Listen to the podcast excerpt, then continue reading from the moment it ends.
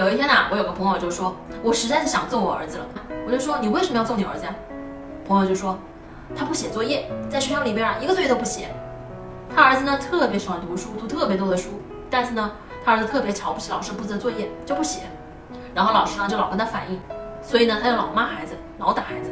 我就跟他说呀，我说你越打他就越不写，他一定会这样的，因为叛逆嘛，肯定会越来越不想写作业。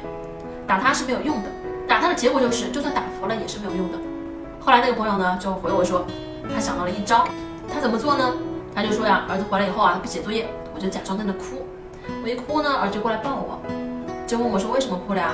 我就说呀，我活不了啦，你不写作业，我不能活啦，你不听话，我不能活了。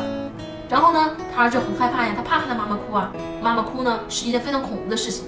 然后呀，朋友就说，我既没有打他，又能让他写作业，这个方法真的很好。你说呀，现在的父母都怎么想的？这一招啊，同样是绑架，同样是威胁。你用内疚的方式来绑架孩子。